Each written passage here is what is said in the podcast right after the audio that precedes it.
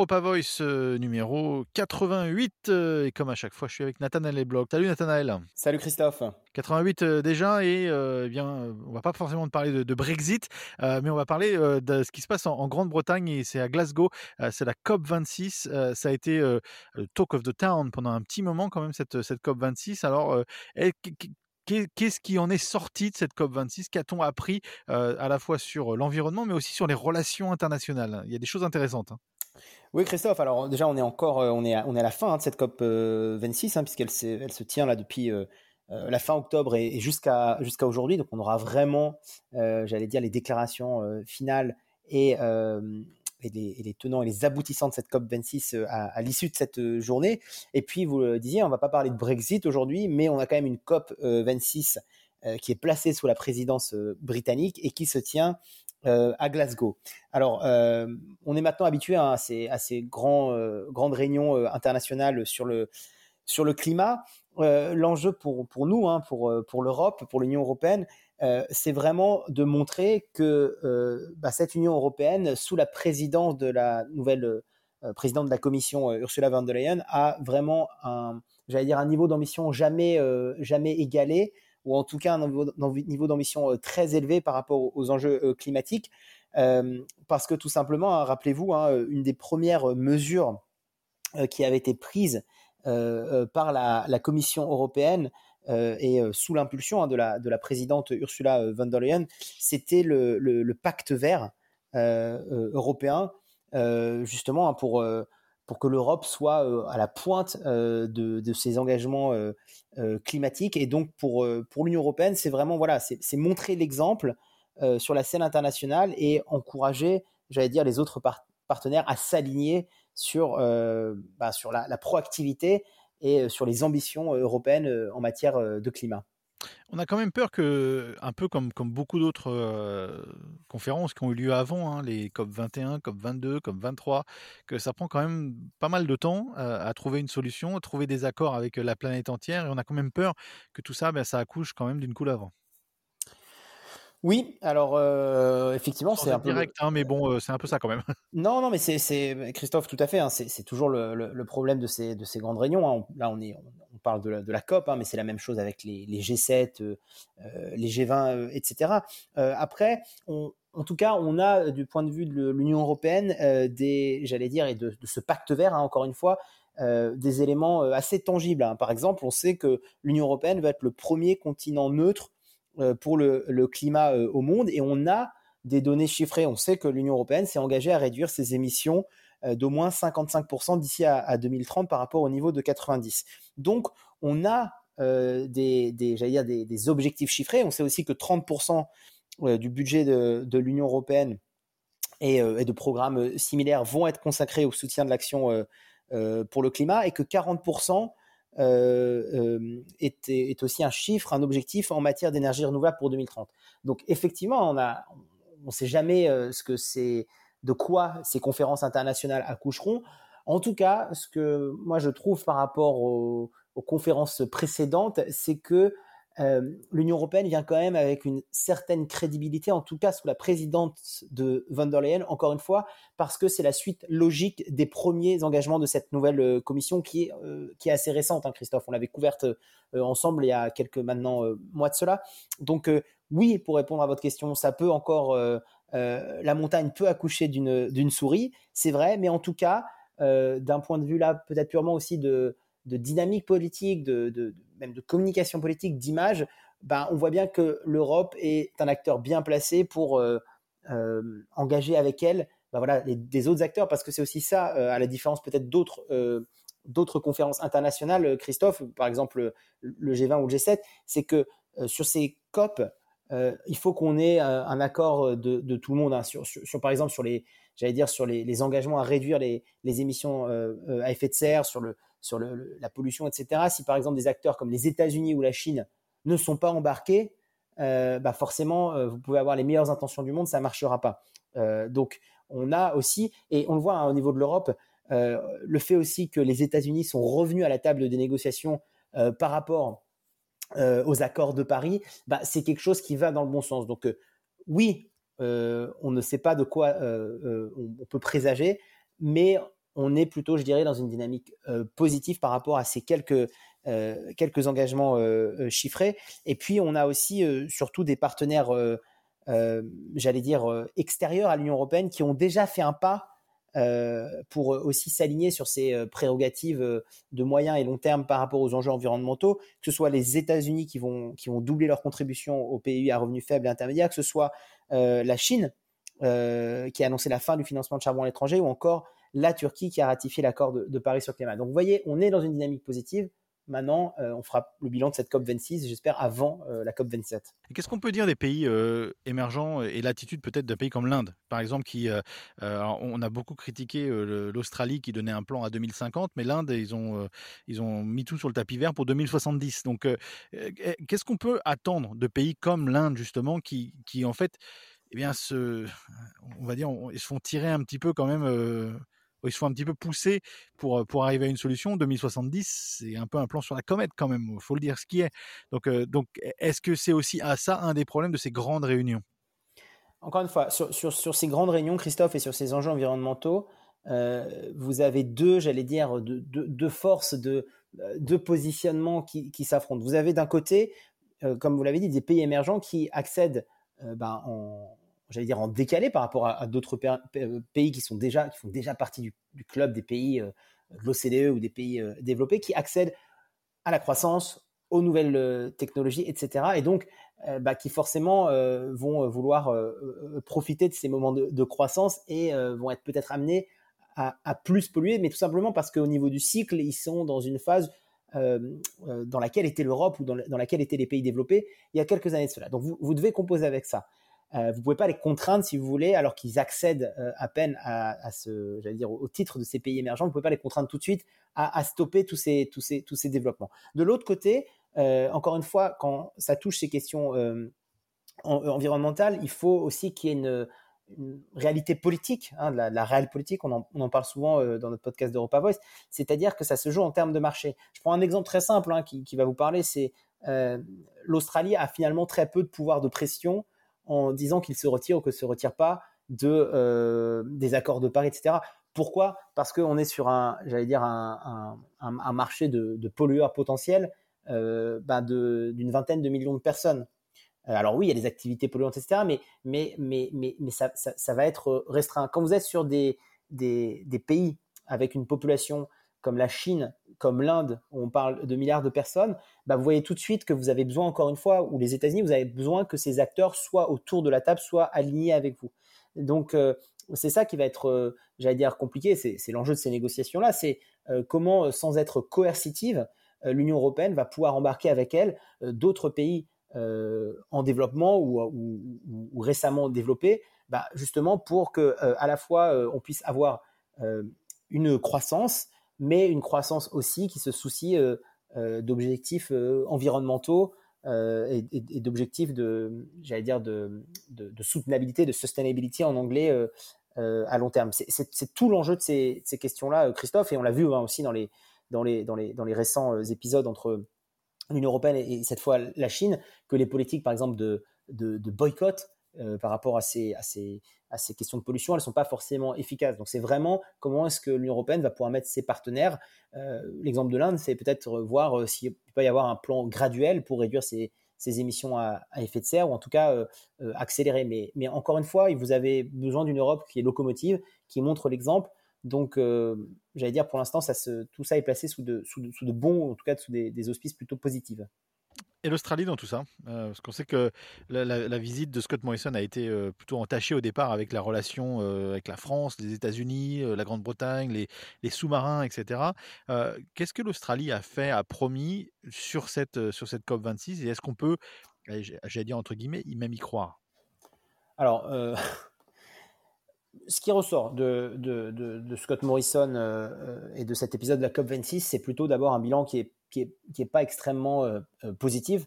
Euh, j'avais vu une analyse très pertinente qui disait qu'en fait, Scott Morrison, en, allant à cette COP 26 et en, adoptant sa, politique ou en, affirmant les positions qu'il a affirmées pendant cette COP 26, c'était à la fois affaibli sur le plan national, c'est-à-dire en Australie, mais aussi sur la scène internationale. Donc il semblerait que chez les analystes de Canberra qui connaissent mieux que nous, Christophe, la, politique nationale, que ce soit pas une, bonne séquence politique pour pour Scott Morrison. Après, la grosse information qui ressort, c'est que dès le début de cette COP26, Scott Morrison a clairement dit qu'elle continue, enfin, a clairement dit que l'Australie continuerait à vendre euh, du charbon pendant, euh, pendant des décennies. Hein. C'est une, citation euh, que je, je, je, cite. Hein. Le, ils, ont, ils, ont, même dit si nous on le vend pas, d'autres le vendront. Exactement. c'est le, le ministre des Ressources australien Keith Pitt qui a, qui a, déclaré ça à ABC. Hein, ABC. Vous voyez, c'est pas, il n'a pas déclaré ça à une petite chapelle pro charbon dans les médias. Donc c'est une position officielle. Donc vous voyez, on, on est on est, on est sur une position australienne pour l'instant qui, bah, ne semble pas forcément euh, être euh, en alignement avec les, les velléités de l'Union euh, européenne. et, au-delà de ça, au-delà du fait de, de, continuer à vendre du charbon, le, ministre, hein, toujours ce ministre des Ressources, a, a, dit aussi qu'il, enfin, ils ont il a rejeté hein, un accord qui visait à abandonner progressivement ce, ce le charbon, hein, ce combustible fossile, afin de limiter le réchauffement climatique. C'est-à-dire que non seulement ils ont affirmé qu'ils continueront à vendre du charbon, mais en plus de cela, même un accord de sortie progressive, hein, comme il peut y avoir des accords de sortie progressive du, nucléaire, euh, a été rejeté par, euh, euh, par l'Australie. donc, pour l'instant, encore une fois, on est. alors, est-ce que c'est lié, Christophe, au contexte électoral à venir en Australie? C'est-à-dire que sûrement des élections fédérales vont être appelées l'année prochaine, et donc que Scott Morrison il doit ménager sa base électorale plutôt conservatrice pro-charbon. je ne sais pas, mais en, tout cas, on est sur une position australienne, j'allais dire peut-être malheureusement euh, assez euh, classique de, soutien de l'industrie euh, de l'industrie charbon avec le risque, Christophe, que ben, l'Australie perde encore un peu plus sa voix au chapitre lors de ces réunions internationales, parce qu'au même moment, alors effectivement, il y a eu l'épisode des sous-marins, mais on voit aussi que la France, par la visite de la vice-présidence Kamala Harris en France, est en train de se rabibocher avec euh, la France, un Paris-Washington euh, sur Abiboche. Donc, euh, je suis même pas sûr que l'épisode des sous-marins, alors c'est un autre débat, ait finalement renforcé l'alliance tripartite UK. États-Unis, Australie, et j'ai plutôt l'impression que l'Australie est un peu laissée au banc maintenant de, de ces grands rendez-vous internationaux, surtout avec des positions aussi conservatrices qu'elle peut avoir sur le charbon. Oui, tout à fait. Allez, on va parler maintenant de la situation en Europe et aux, frontières de l'Europe et, euh, ce qui se passe aujourd'hui avec, la Biélorussie. Euh, situation compliquée, euh, surtout quand on connaît le, le, le, pédigré politique en Pologne également. On en a beaucoup parlé d'ailleurs dans le dernier épisode d'Europa Voice. On en est où, Nathanaël? Parce qu'on sent qu'il y a énormément de migrants qui frappent à la porte des frontières polonaises, estoniennes, lituaniennes. Et ça a l'air d'être un petit peu quand même généré par la Biélorussie et peut-être une sous-main de Poutine derrière. C'est un peu ça quand même. Alors pour répondre à votre question, euh, Christophe, effectivement, on, est dans une situation où on a des milliers euh, de migrants qui sont massés à la frontière entre euh, la Pologne et la, Biélorussie, donc en fait entre la frontière bah, de la Biélorussie et de l'Union européenne. et on a effectivement un, un, contexte politique qui est extrêmement tendu pour, pour deux raisons. D'abord, et c'était le, l'objet de notre dernier épisode d'Europa Voice, Christophe, c'était que euh, on avait parlé des risques de polexit euh, euh, de, la Pologne, donc de sortie de la Pologne de l'Union européenne. Et puis la deuxième raison, c'est que on sait que le dictateur biélorusse Alexandre Loukachenko est le responsable de cette crise migratoire à la frontière polono-biélorusse, donc à la frontière Union européenne euh, biélorusse, puisque c'est lui-même qui a délivré des visas à des réfugiés euh, et qui les a acheminés euh, jusqu'à là. Ce sont des réfugiés principalement du Kurdistan irakien, d'Iran et de ces zones-là, et donc c'est vraiment un, une, c'est pas une déclaration de guerre, mais c'est un, geste politique extrêmement fort de la part du, dictateur Loukachenko. Alors pourquoi, pourquoi il a fait ça? Tout simplement parce que il conteste ou en tout cas il réagit euh, très fortement aux sanctions euh, qui ont été euh, adoptées par l'Union européenne l'été dernier sur, sur, sur, les, sur questions, j'allais dire, de, de droits humains et de, et de droits fondamentaux en, en, en, Biélorussie. Et donc, c'est la réponse de Loukachenko à ces sanctions et à ces boycotts de, de l'Union européenne aujourd'hui, qu'est-ce que l'Europe peut faire? Parce qu'on sait que la, la Pologne, on l'a dit il y a quelques instants, la Pologne a quand même une position très dure avec, avec l'Union européenne. Il y a même, comme vous le dites, des, questions de sortie ou pas de, l'Union européenne. Mais aujourd'hui, est-ce que l'Europe peut avoir une. C'est quand même une de ses frontières. Donc, quelle influence l'Europe peut avoir? Parce qu'on a l'impression que ce problème, il va beaucoup plus loin que Biélorussie-Pologne. c'est vraiment bloc, ancien bloc de l'Est, URSS, Union soviétique et, et, tout, tout, tout, le côté russe, avec bah, l'ancienne Europe. Et on, sent que ça a quand même un poids de l'histoire là-dedans quand même. Oui, Christophe, alors comme souvent, vos, remarques sont extrêmement pertinentes. Il y a deux, il y a deux niveaux, je dirais, euh, d'enjeux dans, dans, cet épisode euh, biélorusse. Il y a d'abord, encore une fois, la situation au Biélorusse et il y a euh, l'instrumentalisation par Loukachenko de migrants d'une crise migratoire pour que l'Europe lève les sanctions et, le reconnaissent, lui, Loukachenko, comme le seul dirigeant légitime en Biélorussie. Donc ça, c'est si on prend, le, j'allais dire, la petite focale pour analyser le problème. Et comme vous l'avez mentionné, Christophe, ou, euh, ou, mentionné, il y a aussi, en fait, derrière ça, derrière Loukachenko, il y a Poutine et il y a encore euh, la velléité de Poutine et de la Russie euh, d'avoir sous son influence cette partie de l'Union européenne pour encore une fois peser euh, face, euh, face à l'Union européenne. Donc, euh, ce qui est intéressant aussi, c'est que la Pologne est quand même à la est en tête en fait de des pays. On parlait des pays en développement, est un pays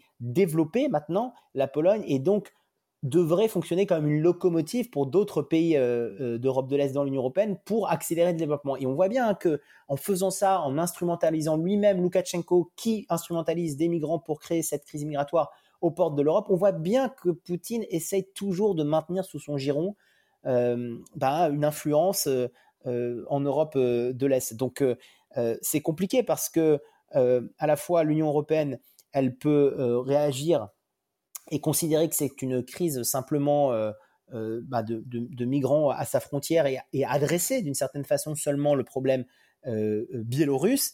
Mais de l'autre côté, si on veut vraiment résoudre cet épisode et qui, qui, peuvent devenir de plus en plus récurrents. Là, c'est l'instrumentalisation des crises migratoires, mais ça pourra être euh, un, chantage, euh, je sais pas moi, à des échanges commerciaux plus tard. Ça peut être fermer le robinet du gaz, comme ça avait déjà eu lieu, Christophe vous en rappelez, les oléoducs entre la Russie et l'Union européenne pour des acheminements.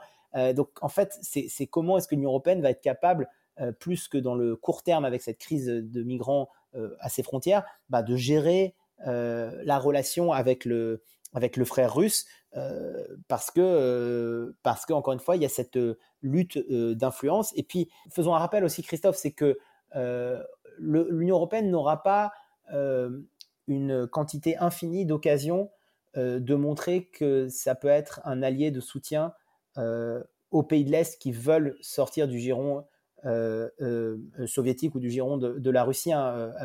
L'épisode ukrainien de 2014 avait déjà montré que l'Europe n'avait peut-être pas euh, euh, saisi l'opportunité ben, d'ouvrir ses portes à d'autres pays qui souhaitaient euh, un petit peu d'indépendance sur le, front de l'Est. Donc, il n'est pas trop tard, mais, l'Union européenne, si vous voulez, n'aura pas maintes occasions bah, de montrer que c'est encore une fois un ensemble politique cohérent, capable d'adresser ces problèmes et, de faire preuve de solidarité quand un pays comme ça est en danger. C'est d'une certaine manière, Christophe, si vous voulez, aussi euh, ce qui s'est passé ou ce qui se passe à Lampedusa, c'est-à-dire que comment l'Union européenne est capable d'aider un pays pour que ce pays euh, ne gère pas seul.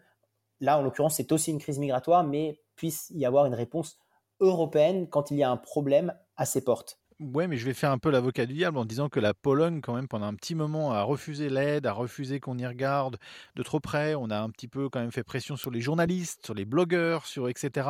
en Pologne. Mais là, d'un seul coup, ça devient un problème international et euh, la Pologne demande un peu d'aide à, l'Union européenne. Donc, euh, euh, il y a quand même une ambivalence du rôle de la Pologne là aujourd'hui dans, cette Union européenne. Oui, mais bien sûr, Christophe, il y, a une, ambivalence. Encore une fois, il a suffi d'un numéro d'Europa Voice pour qu'on parle de, de Polexit la semaine dernière, ou il y a quelques semaines, on parlait de Polexit.